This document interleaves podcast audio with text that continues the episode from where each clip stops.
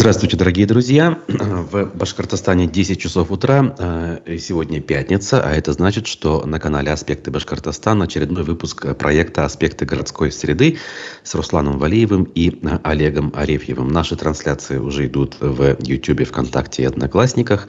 Присоединяйтесь к нашему разговору, пишите реплики, вопросы и комментарии, ставьте лайки.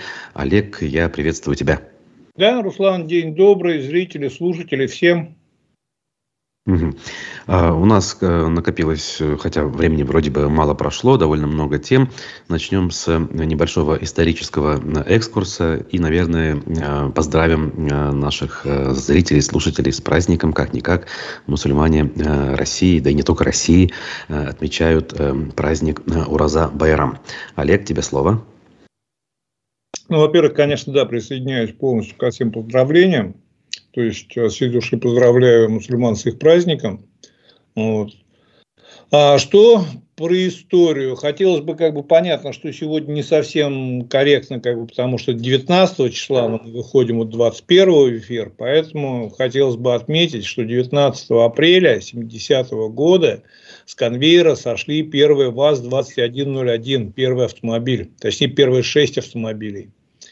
Вот. Поэтому как бы немножко очень так коротенько про историю, потому что, ну, я понимаю, что молодежь как бы сейчас к ВАЗу относится, ну, так вот, постук постук, иногда с иронией.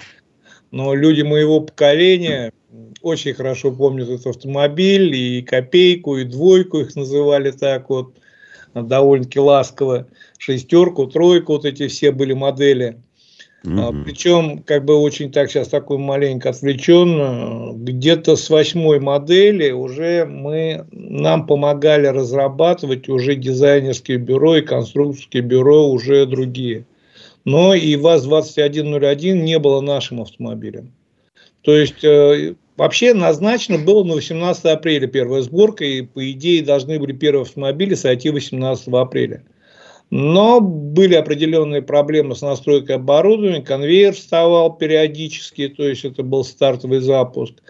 Э, участвовало 130 человек, это я точно могу сказать. Причем большая часть из них были итальянские специалисты. То есть ты же понимаешь, что АвтоВАЗ это был... Ничего не напоминает вообще с историей с москвичом? Ну, в общем-то, переживаем, да, аналогичный период, по-моему, сейчас. Да, вот. Сборка началась в 2 часа дня, причем автомобили собирались практически полностью из импортных, в основном итальянских деталей. Э, российскими были только шины. Вот. Причем, значит, сборка шла, я говорю, не без проблем, оборудование периодически как бы вставало, останавливалось. Тем не менее, 19 апреля в 7 часов утра были прикручены последние гайки регулировка схода колес произошла, регулировка фар, то есть автомобиль был полностью готов к эксплуатации, и там возник такой момент, кто первую машину с конвейера сгонит. И угу. первый автомобиль с конвейера согнал итальянский шеф-инструктор. Вот, а все уже э, остальные, значит, 5, там 6 автомобилей сразу сошло. Начальник участка, значит, сейчас э, не помню фамилию, имя, но это не принципиально. Вот. И вот с этого момента, с 7 часов утра, 19 апреля, началась история АвтоВАЗа. Причем, значит, копейку и потом дальнейшие модели мы довольно-таки удачно все-таки смогли импортозаместить. Потому что если мы сейчас экстраполируем эту историю на наш москвич, то будем надеяться, Хотя мы, конечно, понимаем, что тогда были немножко другие принципиально, значит, и как бы принципа самого планирования, отношений. Ну, тогда мы смогли, сейчас посмотрим, будем надеяться, что сможем. Ну, тут единственное хочется добавить, что мы все-таки по кругу э, шествуем, как говорится, возвращаемся туда, откуда начинали, и причем не один раз. Если вспомнить советский автопром, то в 30-е годы это были лицензированные Форды, когда-то там потом немецкие машины в Москвич превращались, потом Фиат превращался в АвтоВАЗ, и э, сейчас китайский э, Джек превращается в москвич. Ты знаешь, самое интересное, абсолютно все верно говоришь. Но самое интересное, что «Москвич», когда, да, он, конечно, начинался, и более того, там большая часть оборудования была импортного, но когда начинался «Москвич», там довольно-таки быстро вот в той ситуации, тогда, в то время, прошли определенный довольно-таки серьезный путь, и уже, по-моему, если не ошибаюсь, 403 или 407, вот сейчас, ну, 403, по-моему, уже конкурировал, был практически собран из нашего, практически, э, как сейчас модно говорить, импортозамещен, и при этом на мировом рынке стоял в ряду с крупными производителями, с ними серьезно конкурировал. То да. есть тогда это, на тот момент это был более чем достойный автомобиль, качество которого признавали в мире. Но... По-моему, так же было с Горьковским автозаводом. Я имею в виду первые модели, там, вроде Победы. Да, да. То, что совершенно была похожая история. Вот. И тогда мы, да, мы смогли пройти этот путь. Очень будем надеяться, как минимум на АвтоВАЗ, то, что в этот раз он сможет сейчас импортозаместиться как в какой-то степени, что-то начать выпускать. Мы будем аплодировать, об этом рассказывать и в том числе о ценах о новых на автомобили. Почему? Потому что мы сделали, я сделал мониторинг буквально на прошлой неделе а, по тому, что есть сейчас на рынке в предложении и то, чего нам стоит ожидать. А, на данный момент вот автомобиля, кроме, наверное, одной модели ВАЗа или пары, по-моему, одна даже вот сейчас тяжело соврать, дешевле миллион девятьсот уже в принципе не найти. То есть дешевые как бы вот эти пола, дешевые солярисы и все остальное, будем считать, что это кануло все в лету. Сегодня уже вот будем так, в линейке между миллион двести, там ниже миллион двести какие-то такие вот уже совсем полуавтомобили есть. А так нормальный автомобиль сейчас начинается уже миллион восемьсот, миллион девятьсот, при этом на рынке практически не осталось импортных моделей то есть импортных европейских, немецких. Сейчас на складах практически нет, практически все раскупили, несмотря на то, что дилеры на них крутят цены вообще неимоверные. Вот. Что я могу сказать про Китай? Меня буквально вчера э, спрашивали, как я отношусь к Китаю. Ну, тут два момента таких. С одной стороны, я готов признать и должен признать, что Китай все-таки сделал очень серьезный рывок в развитии. Угу. И сейчас китайские автомобили и в Европе ими уже не брезгуют. То есть и в Европе эти автомобили, особенно электрические, сейчас обгоняют как бы многих местных производителей по технологиям и по качеству сборки. Вот. При этом очень важный момент, мы должны понимать, что Китай Китаю рознь, есть Китай простенький, которому вопросы остались и по качеству, и по всему остальному, а есть Китай, который может конкурировать с Мерседесом, но мы должны понимать, что и цена у него будет как у Мерседеса практически. То есть уже вот той истории, как раньше, там похоже на Мерседес, но в два раза дешевле, уже не та история. Но у меня у самого, как минимум пока, ну это чисто вот на таком интуитивном внутреннем уровне, китайцам остается предубеждение. Оно не основано на вот каких-то там конкретных претензий, потому что я говорю, там есть тоже разные качества, разные автомобили. Но для меня пока определенный момент, не знаю, смогу я перешагнуть, либо нет. Дай бог, что мы в это время будем еще вести наши передачи к этому моменту. Я об этом обязательно сообщу, как я интуитивно буду готов перешагнуть этот порог. Так, ну, давай мы с тобой про БРСК поговорим. Так, башкирский э, регистр социальных карт. Возвращаемся к нашей реформе, да, так сказать. О, вообще Тут важная была новость, просто я поясню. Э, у нас тестовый период эксплуатации карты Алга завершился, оказывается, пока мы тут э, не ждали, не гадали. Да, вот поэтому хотелось бы как вообще про башкирский регистр поговорить, про карты в целом, еще раз, наверное, вернуться и вообще про безналичную оплату проезда. Ну, значит, начнем с, собой, с самой новости. Это практически дословно с, значит, с канала «Аспекта». Естественно, с какого другого канала я еще могу взять эту новость. Значит, Минтранс опубликовал проект распоряжения правительства республики.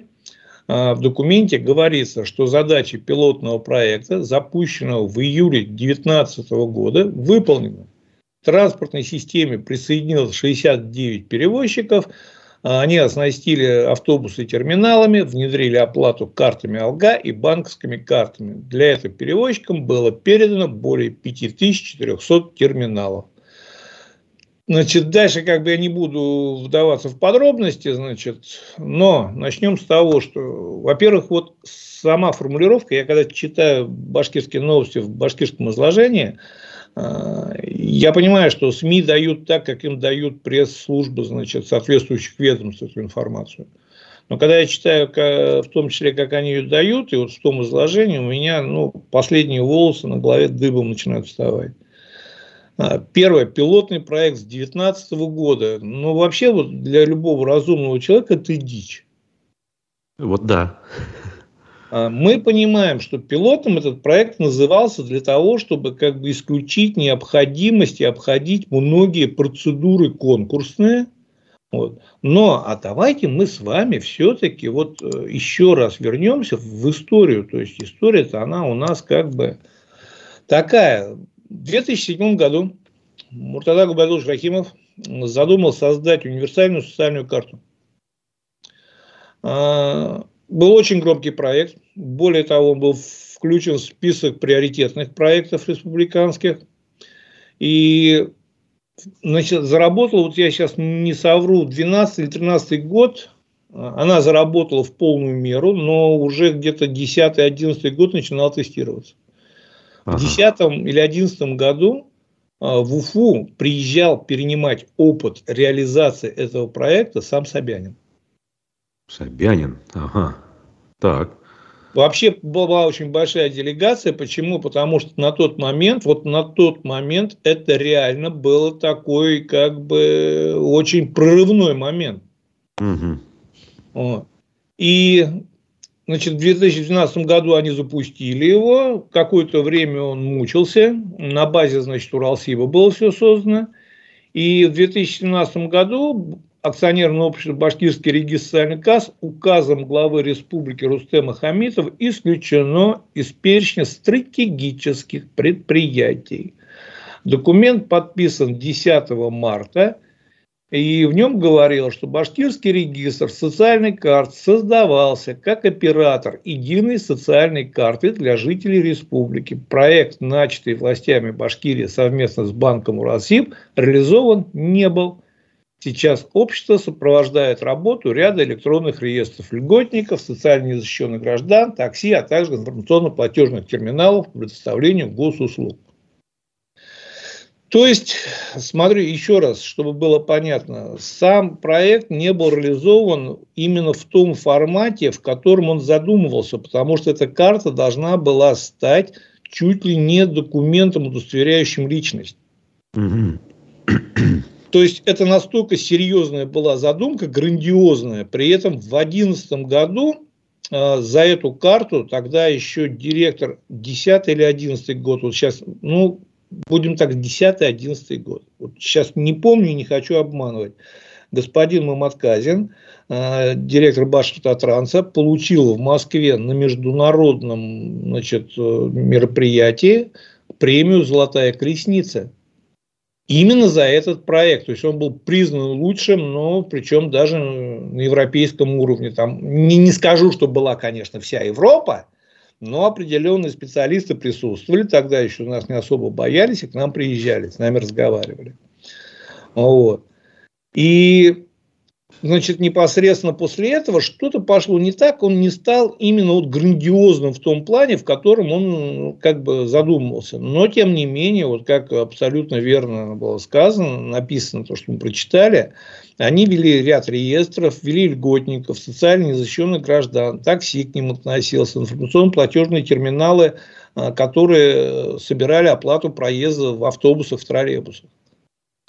Вот. Почему не поехала? Потому что мы понимаем, для того, чтобы такой проект существовал, э, он должен, ну, будем так говорить, иметь очень большой объем проходящих денег, потому что он с них имеет... Мы же понимаем, что он должен либо постоянно датироваться государством, угу. вот, либо это должен быть хотя бы самоокупаемый проект. Для самоокупаемости вот этих карт должно было быть выпущено очень-очень много, и ими должны были постоянно пользоваться. Так. Тогда, получая определенный процент за обработку вот этих платежей и иные действия, этот проект имел право на жизнь. Он не выстрелил ни как социальный, ни как коммерческий, но тем не менее он работал. И вот почему-то в 2019-2018 году появилась эта идея, в 2019 ее реализовали. Мы решили строить новую систему. Вот уже существовала одна система, при этом еще что самое интересное, мы ведь новую систему решили строить не взамен этой системы, а параллельно. То есть ага. мы же недавно помним новость, мы, по-моему, в прошлом эфире с тобой ее обсуждали о том, что, значит, э, как бы ограничили там 90, по да, поездок по социальной карте. Была цифра такая, так. Вот это как раз ограничили 90 поездок вот по этой социальной карте, вот того, вот той еще карте, которая осталась и продолжала обслуживать льготников. То есть новая карта Уралсиб, существуя как пилотный проект много лет, не смогла даже внедрить, перевести на себя эту функцию либо не захотела, ну, ну она ее не перевела, то есть эта функция осталась вот за социальными картами. Школьники, льготники, все продолжали ездить по этой карте. Не исключая, что там вопрос немножко в другом мог быть, потому что компенсации по льготникам шли, может быть, не захотели делиться потоками денежными. Не буду гадать, но этого сделано не было. Дальше, в 2018 году появляется идея, давайте мы создадим свой проект, и причем, ты помнишь или не помнишь, было очень громкое такое заявление, что инвестором, это инвестиционный проект представлялся, инвестором выступал Сбербанк. То есть вот эти все терминалы, которые мы с тобой как бы сейчас озвучили, там 5400, по-моему, да, терминалов, это терминалы, которые передавал Сбербанк а, башкирскому регистру, а башкирский регистр должен был их раздать перевозчикам. При этом, опять же, вот я говорю, у нас искажение очень часто и ну, часто, к сожалению, почти постоянно идет искажение информации и исходящей в том числе вот от официальных источников. Они заявили, что, значит, терминалы раздаются бесплатно. Не совсем. Стоимость терминала сидела в том проценте, который удерживался за обработку платежей с перевозчика. Более того, значит, 2% даже удерживалось за наличный расчет, то есть как бы за то, что просто пробивался чек за обработку вот этого условно наличного платежа. Угу. Естественно, перевозчики были недовольны. Вот эти все 69 перевозчиков, которые, значит, озвучивают нам сейчас как победу в результате многолетнего тестового использования программы, они все присоединялись через коленку, их ломали административным ресурсом, по максимуму. Почему? Потому что им было это, а, невыгодно, и, б, многие из них не видели этих денег. У нас с тобой даже был эфир, да. когда мы четко показали документы, цифры, что перевозчики не видят деньги. Но это мало кого останавливало. На проект была большая надежда. И, значит, в 2018 году Мухметьянов, по-моему, тогда еще, сейчас немножко... Тогда он, он, конечно. Угу. Вот он как бы предложил провести значит, конкурс. Была официально принята бумага, что значит, это пилотный проект будет, ну, про, пилотный проект будет в республике. И тут произошла очень, причем это было практически в канун Нового года, произошла очень интересная история. Э, ты помнишь, не помнишь, тогда разыгрывали бренд значит, общественного транспорта, вот этот вот непонятно, не то барашек, не то кит у нас такой вот как бы этот – да, говорили, что это стилизованная башкирская тамга, то есть изображение логотип рода, скажем так. Вот. Хорошо, будет башкирская тамга, прекрасно. А, значит, это должен был бренд-бук, которым должны были оформить все автобусы и все остановки. Естественно, причем самое интересное, как всегда все это происходит в Башкирии, этот брендбук уже существовал. На некоторых автобусах он был нанесен, на остановках был нанесен, и тут решили провести конкурс на его, будем так говорить, разработку. И да.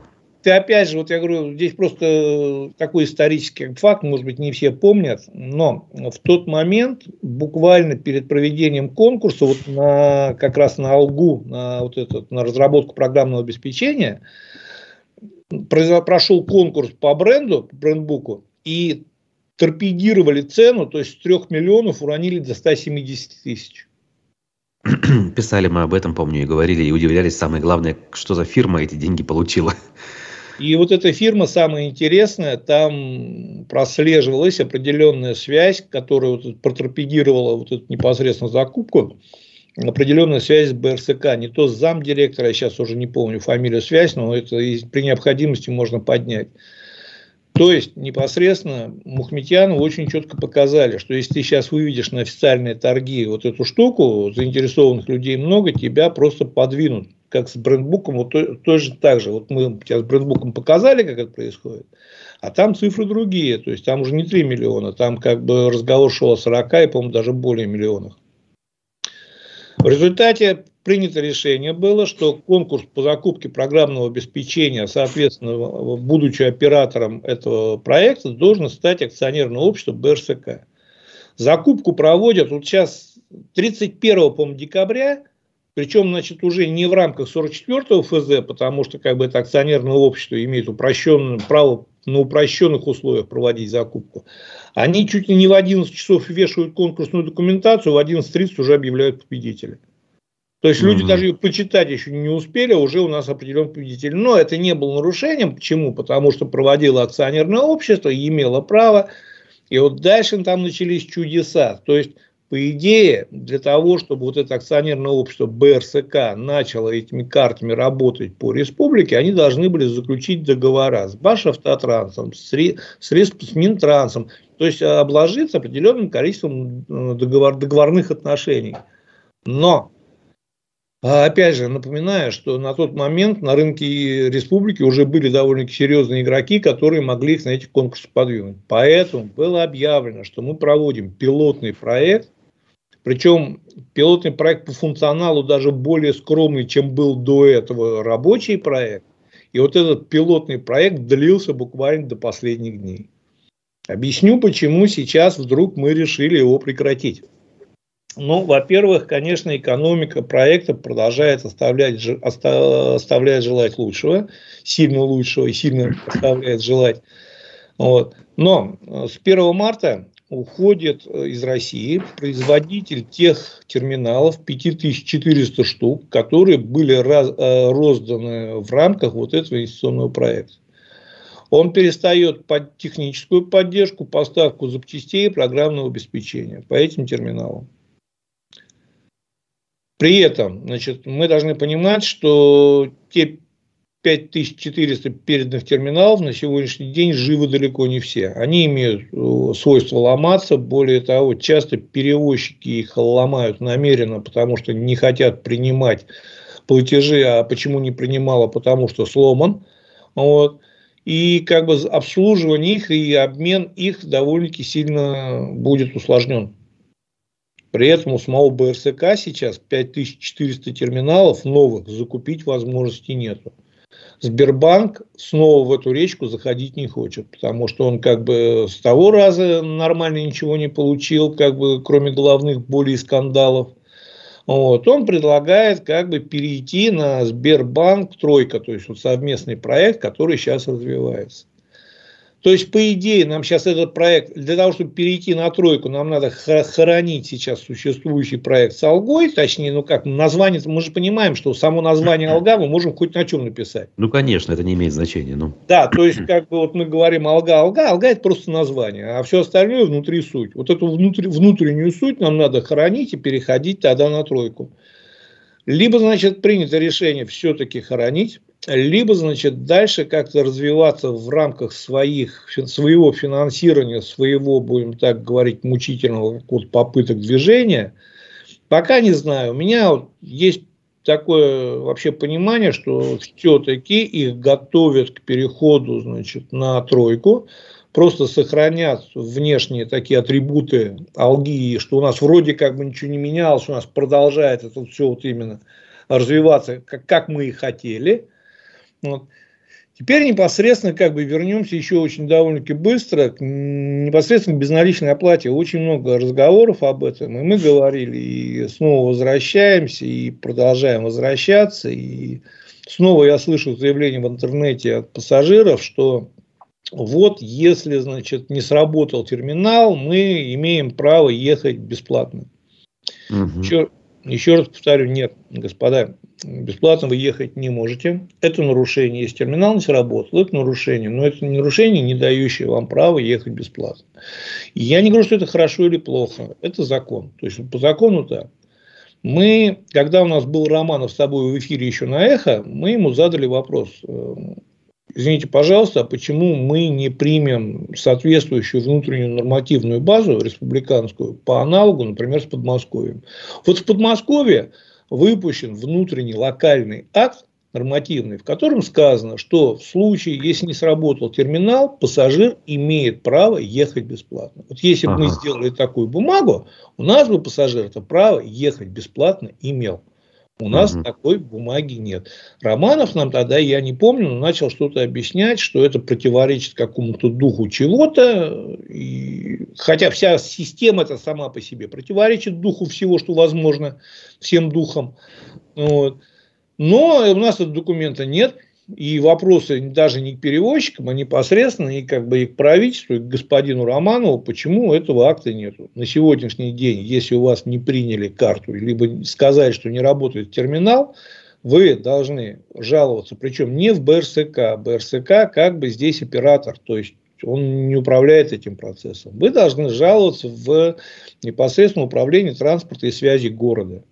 Потому что правила перевозок устанавливает он, и контролировать эти правила должен он. Но вот самое интересное, мне вчера позвонили из нового издания, попросили дать комментарий по транспортной реформе. Ты знаешь, что смешно? Я где-то минут 30 пытался вспомнить, и в результате так не смог фамилию человека, кто у нас сейчас занимается транспортом в городе. Ну вот мы Олега Хмарина помнили, как-то его э, даже вызванивали, а вот кто его сменил, да, я тоже не уверен. Я, очень хорошо помню Юланова, причем при всех вопросах к нему у него были очень здравые и интересные мысли. Я не буду сейчас говорить, что он сделал, что не сделал, вред плохого принес, но мы хорошо знали, кто такой Юланов. Юланов mm-hmm. сам периодически появлялся на дорогах, он сам периодически приезжал к перевозчикам. То есть это человек, который существовал в теме. Я еще раз говорю, мы не оцениваем ему работу, хорошо или плохо он работал. Мы все знали, что он работает, и он делает, причем делает что-то многое. Надо сказать, что Ильдар Юланов сейчас возглавляет Башкир Автодор, одного из крупнейших э, подрядчиков дорожного строительства. Да, в котором тоже все далеко не просто, начинаются банкротные дела, но, еще раз говорю, не оценивая качество его работы, оно было, мы его видели. Дальше был Петров. А, Петрову, еще и да. Петрову у меня вообще очень хорошие отношения. Во-первых, он сам вышел из этой системы, этот человек. Он многое понимал и за многое что-то пытался даже бороться и биться. То есть, как бы, ну, ну, это человек, который реально что-то делал. Понятно, что, опять же, сложно оценивать его работу, потому что полномочий у него было не так много. Потом был Хмарин. Опять же, мы знали эту фамилию.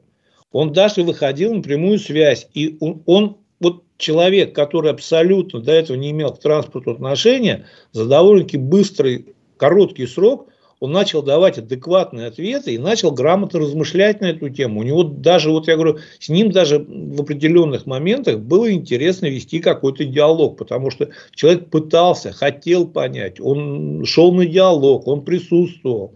И опять же, не оценивая качество его работы, потому что именно при Хмарине, как бы опять же мы понимаем, что это не его инициатива, но был смещен рыбалка, и Муэт вообще пошел в неуправляемый, неконтролируемый разнос. И как бы вся система электротранспорта.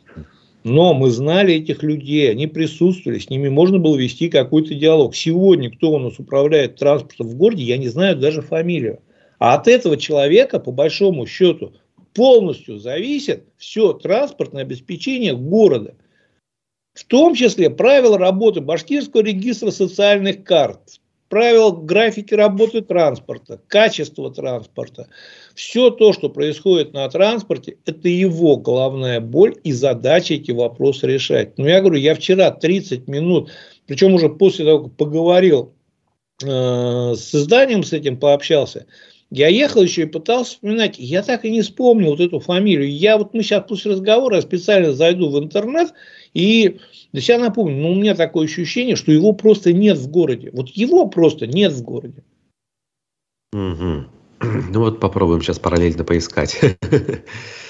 Да, и вот эти вопросы все к нему, то есть он, а, пассажир должен написать жалобу, если у него отказались принимать э, безналичную оплату, либо карту Алга, он должен не жаловаться перевозчику, тем более он не должен ругаться с перевозчиком. Вот это вообще бессмысленно, и это то, что, наверное, как бы и отчасти пытались сделать наши э, реформаторы, это свалить, попытаться свалить всю вину на перевозчиков, как бы отведя от себя все претензии, что вот, ребята, все претензии туда.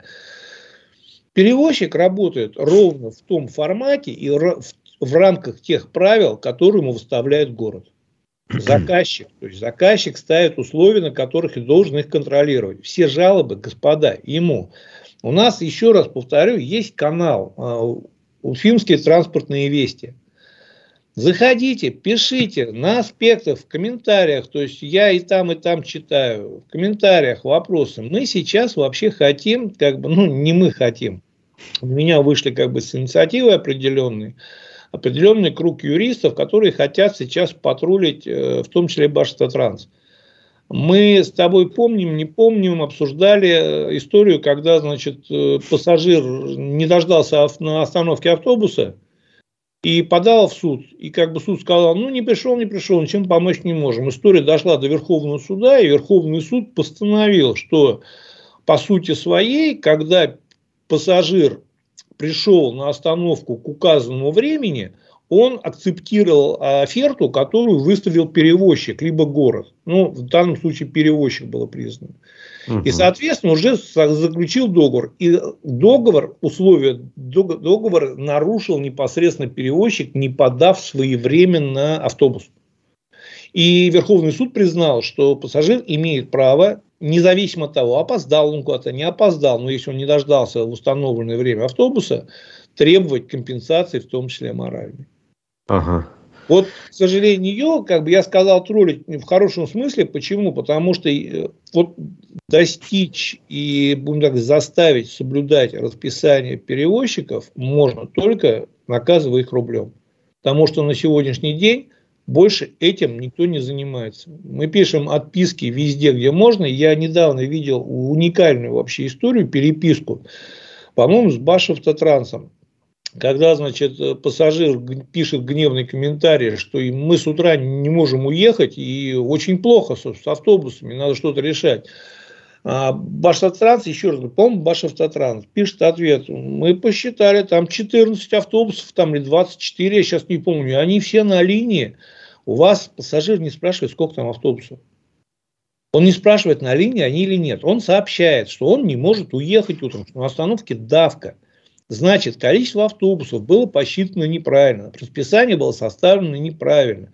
После этого непосредственно, опять же, это не задача перевозчика, это задача вот того загадочного товарища, который сейчас возглавляет управление транспорта и связи. Я могу сказать, э, его в июне, 28 июня 2022 года почти год назад возглавил 32-летний Кирилл Никулин, некто. Вот писали в СМИ в, в Уфе, оказывается. Об этом сообщил Мавлиев. Вот так. Где, кто такой Никулин? Что за человек вообще? Это, это насколько загадочная и таинственная структура стала с появлением там Никулина? Э, тут написано, что он до этого работал в проектно-изыскательском институте Башкир Дор Транс проект, Управление дорожного хозяйства Башкирии и транспортной дирекции республики. Вот такие вот загадочные должности у него были до. Ну, вообще персонаж загадочный дальше некуда, засекреченный, по-моему, по всем этим статьям и как бы по всем параграфам.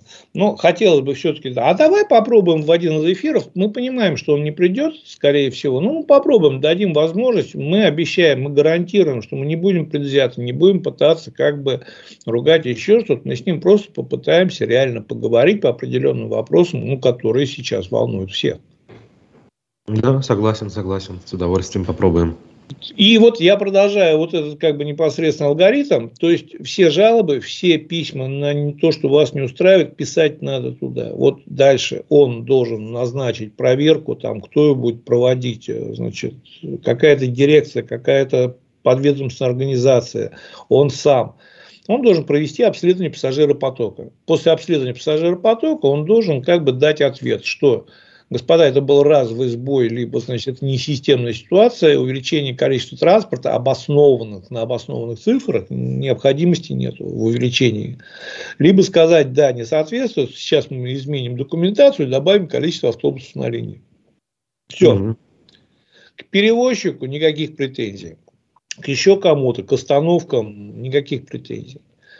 Колебанову тем более, потому что Колебанов хоть пытается сейчас позиционировать как отец всея народов транспортников, но к городу он на сегодняшний день никакого отношения не имеет, потому что согласно всем нормативным документам, это, будем так говорить, полномочия города исключительно. Он их никому не передавал, и он должен этим заниматься.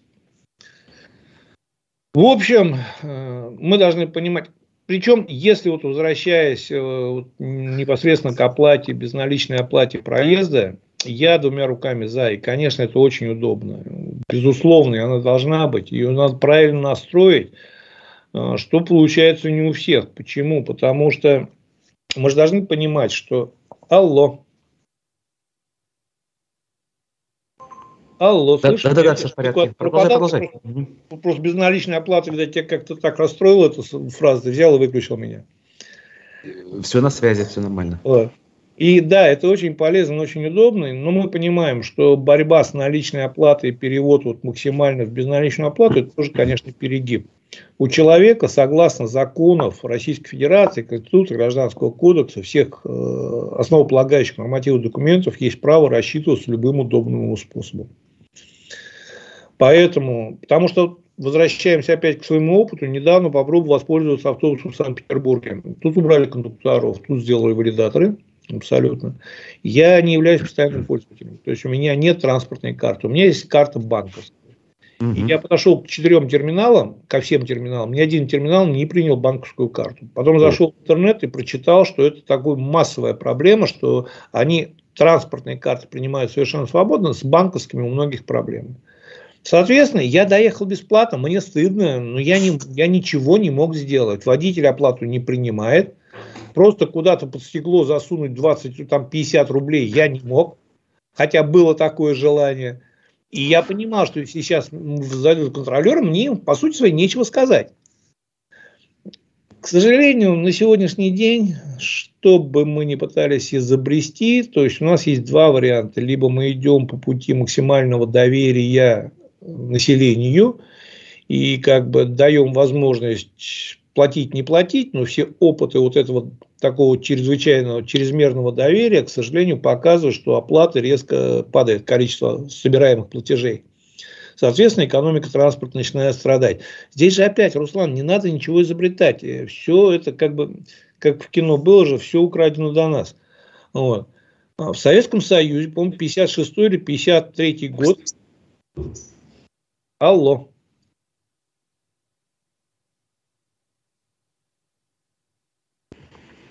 Да, продолжай, Олег, все в порядке. Да, я продолжаю. Я, как, я, специ... я сейчас специально сохраняюсь в момент, когда пропадаешь, я сохраняюсь в памяти, что я говорил.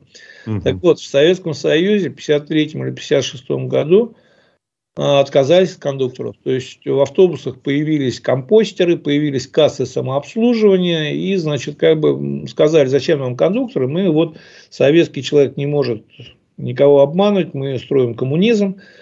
Но когда посчитали экономику, поняли, что она провалилась вообще жутким способом. То есть собираемость платежей, она как бы просто практически стала бессмысленной.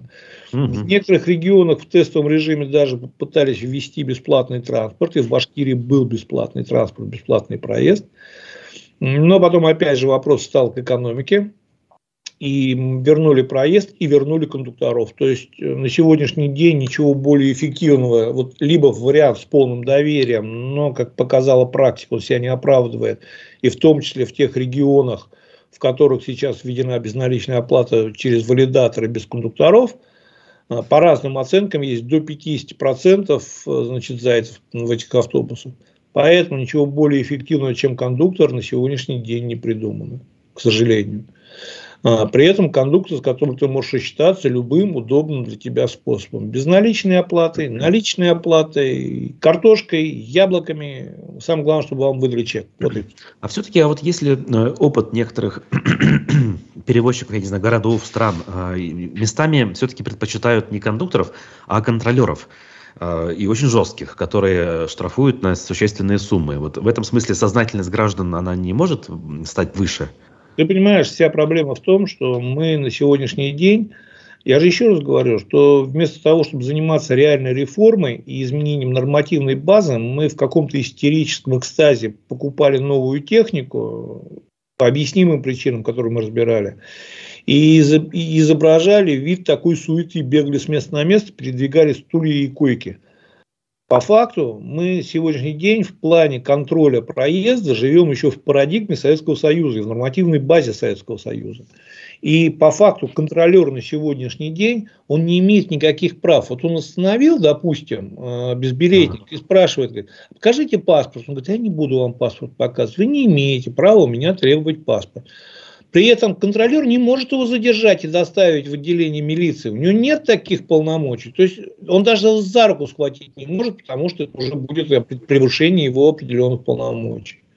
Он может повернуться и уйти. При этом контролер должен делать, действовать на основании чего-либо, то есть какого-то нормативного правового акта. То есть если раньше это вообще система контроля, контроля ревизионной службы была КРС, она подчинялась Минтрансу и была ведомственна внутри ведомства, то есть она направлена была не для борьбы с водителями, как сейчас очень многие пытаются. Там, вот водитель не выдал билет, давайте мы его оштрафуем. Вообще тупиковый вариант. Вот. А именно для того, чтобы проверять э, контроль билетов на линии. Это была ведомственная структура, которая работала внутри ведомства. Сегодня нормативно достаточной базы все существующие системы контроля, единственное Москва, но Москва, мы же понимаем с тобой, это совсем отдельное государство. Там и по парковкам намного раньше соглашение с МВД заключили, которые даже в Питере не смогли заключить, пока ждали значит, решения правительства. А в остальных, во всех, они все понимают, я разговаривал и с начальниками отделов транспортных, и с многими там представителями министерств других регионов, они все понимают, что их система контроля – как бы действуют все ну, в таком относительно полулегальном состоянии с очень большим количеством вопросов. Но это эффективнее, то есть как минимум, причем смотри, вот та же самая Перм сейчас вводит механизм контроля, они не имеют права штрафовать. То есть, понимаешь, еще раз, вот ты не можешь создать структуру которую, и наделить ее полномочиями в частном порядке, чтобы она имела право штрафовать кого-либо вот сегодня. То есть они могут выписать постановление, еще что-то, как-то не факт, что его кто-то вообще оплачивать будет.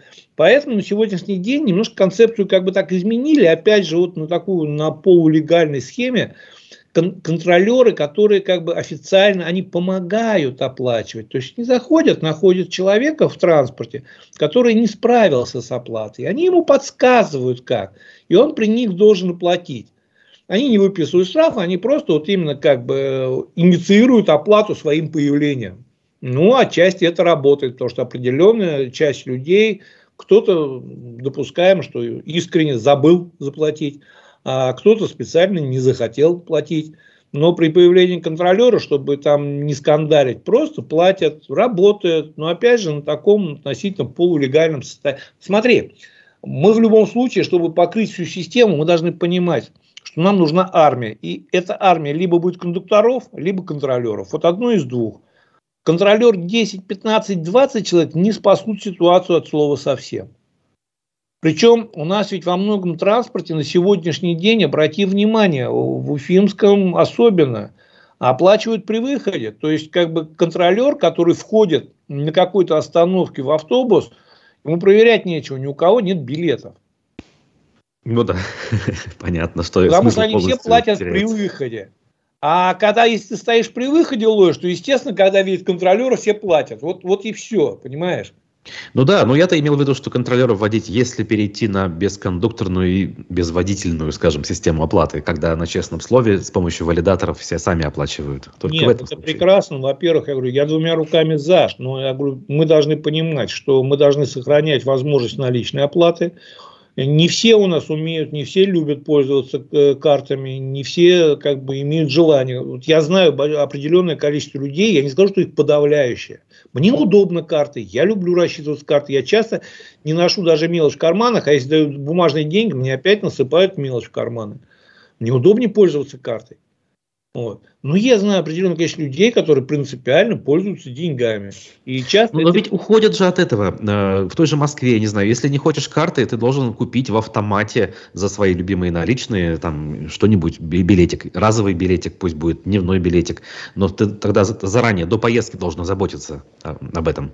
Смотри, есть очень то, много здесь нюансов. Я сейчас как бы не буду погружаться, потому что это на целую передачу разговор. А здесь вопрос как бы формирования договорных отношений между пассажиром и перевозчиком. То есть этот автомат должен стоять на остановке, на каждой остановке, и принадлежать непосредственно перевозчику, потому что перевозчик продает билет, между ним и пассажиром заключается договор перевозки. И если мы на каждой остановке сможем поставить такой автомат, если их за неделю не разобьют вандалы и не вытащат из них ночью деньги, если мы сможем э, значит, обеспечить выдачу вот этих одноразовых QR-кодов, билетов, еще что, что пытаются сделать в Санкт-Петербурге, тоже довольно-таки сильно хромает пока, к сожалению. Вот. Ага. Ну тогда да, никаких проблем. Но ты понимаешь, что эти затраты настолько глобальные и серьезные, что мы ничем никак их не окупим. Ну да, сопоставимая сумма будет с закупкой ну, этих автобусов на несколько миллиардов. Валидаторы, да, это прекрасно. Но я говорю, возвращаясь к тому, что своему опыту в Санкт-Петербурге не так давно я пытался оплатить, у меня ничего не получилось. Ну и из меня получился такой вынужденный безбилетник. Да, понятно все. Так, теперь, значит, есть такая вот немножко грустно-печальная новость. Совершенно случайно сегодня, когда вот как раз перед передачей просматривал, наткнулся в Уфе выставили на торги здание автошколы ДСАФ на улице Трамвайной, 17А. А начальная цена учебного корпуса площадью 672 квадратных метра составляет 13 миллионов рублей. Судебные приставы арестовали недвижимость образовательного учреждения в феврале 2022 года. По исполнительному листу выданному в августе 2020 года, говорится в документах аукциона. Значит, смотри, почему для меня это очень печальная новость. Почему? Потому что школа ДСАФ, автошкола ДСАФ, это был, ну, в определенный момент, наверное, один из источников, один из немногих источников постоянного формирования кадрового резерва водителей. То есть э, по направлению военкоматов там учили бесплатно, там была очень неплохая материальная база в свое время. И у них, да, были свои здания, были свои гаражи, свои боксы, своя техника. Понятно, что упор делался на категорию С, но как минимум после категории С, э, после армии парень мог, имел возможность получить в упрощенном, ну не упрощенном, но категорию D, для которой нужен был стаж, которым зачитывалась армия. Сегодня у нас нет практически, будем так говорить, системы подготовки водителей. Мы сегодня уже начинаем остро ощущать их нехватку. Тот же самый Баш Автотранс. Я вот сейчас не буду даже как бы гадать по цифрам, но скажу по другим регионам, чтобы вот а, по которым у меня есть информация. В ряде регионов не хватает до 40% они в одном даже не хватает, мне сказал прямо 54% водителей. Они не в состоянии вторую смену организовать, они не в состоянии нормально настроить график движения. То есть даже существующий транспорт у них не может работать эффективно, потому что нет водителей. И даже мигранты не покрывают э, эту нужду. Хотя вопрос к качеству, скажем так, предоставления ими услуг Здесь, опять же, смотри, здесь очень так интересный момент. Мигранты в определенный момент, они как бы, да, и... Причем, я тебе расскажу про Уфу, и я сейчас не буду называть фамилии, даты и все остальное. Все-таки как такая история была довольно-таки веселая. Когда мы только начали переходить значит, на какую-то там такую пытаться реформировать еще до 2015 года это произошло, пытаться реформировать свою транспортную систему, ее поддержать. А выяснилось, что у нас тоже нет водителей. На тот момент уже тоже не хватало водителей. Тогда уже был частный бизнес, они разошлись по частникам, на межгород ушли, там в такси ушли, неплохо зарабатывали. Был очень неудобный тяжелый график, не совсем начались стабильные зарплаты. И у нас ничего не придумали лучше, как привезли молдавских, как сейчас модно говорить, мигрантов. Угу. И я не помню, три или четыре человека вечером после смены в гараже, после вечернего захода, насколько я понимаю, утром они должны были отдыхать, они там хорошо выпили, и ночью угнали автобус из гаража, выломали ворот шлагбаум, об этом нигде, естественно, не афишировалось. и катались на этом автобусе по городу, их часа два гоняли, только в Сипайлово смогли загнать под утро в какой-то тупик, потому что ну, все понимали, что таранить на «Жигулях» автобус ты никак не, не остановишь. В общем, их загнали просто в тупик какой-то Сипайло. И после этого у нас как-то с мигрантами стало намного сложнее как бы, политика, в Башкирии как минимум. Хотя сейчас тоже возвращается, тоже сейчас, особенно пришлые перевозчики, все работают на иностранной рабочей силе водителей. Причем мы должны понимать с тобой, что при правильном подходе, при значит, четком контроле, грамотном, четком контроле, в принципе, почему нет? То есть, это такие же люди имеют такое же право и работать, и зарабатывать, если грамотно их инструктировать, проводить значит, инструктажи, э, подготовительную работу, контролировать их работу. Но никто не контролирует, никто не инструктирует, многие не знают даже маршруты, по которым едут. Вот. И более того, как бы помимо всего этого, они не берегут автобусы. Мы должны понимать, мы накупили кучу больших новых автобусов. Вот раньше, чтобы автобус долго ходил, к нему закрепляли водителя. И этот водитель автобус, ну и лампочки мог за свой счет купить где-то, что-то там, ну недорогое. Ну, главное, чтобы автобус ходил, он его кормил, и он старался. И вечером после смены там слесарям скажет, что сделать, иногда и сам останется. А сейчас человек приходит, ему дают автобус. Ему вообще совершенно плевать, в каком состоянии этот автобус, что с ним будет и что с ним будет завтра. Он понимает, что он даже приедет, он его бросит, завтра ему другой дадут. Потому что водителей меньше, чем автобусов. Поэтому вот в том формате, в котором мы сегодня рассматриваем привлечение мигрантов, конечно, это зло. Это страшное зло. Более того, вот давай мы сейчас с тобой быстренько историю с ООО «Помощь» вспомним. Когда, значит, очень громко появился перевозчик, который, значит, выдвинул многих местных перевозчиков с линии, значит, заявился, что я сейчас буду работать, накупил якобы новой техники.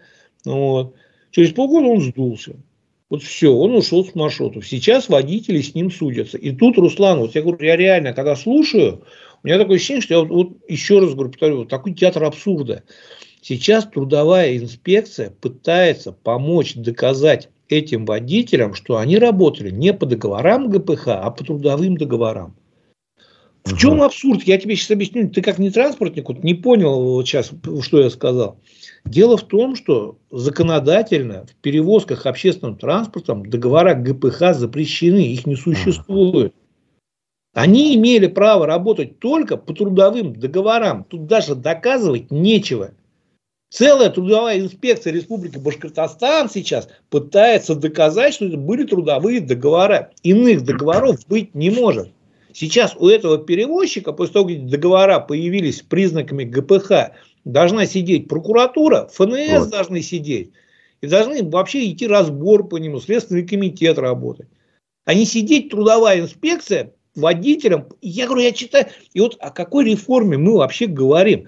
Перевозчик, которого представили, который пришел на рынок спасать народ.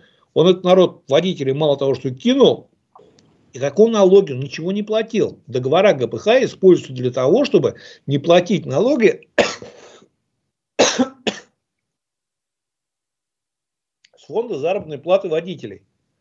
Вот, пожалуйста, пример. Тут вам не Техас. Мы всех победили нелегал. Вот это считается очень грубым нарушением законодательства. Не просто вот это, как бы сказать, такое, что ну, ребята, ну, надо понять и простить. Нет, это считается очень грубым нарушением законодательства. Более того, им сейчас должны быть доначислены обязательно налоги на фото, даже по минималке. Понятно, что сейчас Хотя у них там указано, по-моему, 20 тысяч оплат, вот с 20 тысяч оплата по этим ГПХ договорам, они должны быть официально признаны по субъектному составу, значит, в любом случае договорами трудовыми, доначислены все налоги, фото и это. Но, я говорю, и, а тут трудовая инспекция, целая трудовая инспекция пытается доказать суде. Ну, в общем, даже как бы сложно это обсуждать, но бардак в этом мы должны понимать. И при этом мы, еще раз, вот мы похоронили систему подготовки водителей, к сожалению. При этом, смотри, совершенно случайно, сейчас прямо в тему новость, вот смотрю тоже, таксистов в Москве и Подмосковье более 300 тысяч, 29 из них иностранные граждане. 9, понятно. ну да, это похоже на правду. Вот. Но у нас еще как бы время есть, что-то быстренько. Давай тогда недолго, чтобы не уходить в долго. У нас много очень тем осталось. Ну, я лишь, наверное, прочту, что нам тут писать, писали. Во-первых, нас поздравляют с праздником, Рузалия. Здоровья, всего хорошего желает. Руслан пишет, э, Рено, Nissan вытягивал теперь Китай, но это по, про автопром, то, что мы вначале обсуждали. А Бигбулат пишет, даешь выделенные автобусные полосы по Закива-Лиди. Э, видимо, да, э, имея в виду, что там люди пробки я... встают э, вместе с все, грубо говоря, и автобусы, и легковые машины в одной пробке стоят, особенно по утрам, я в понедельник.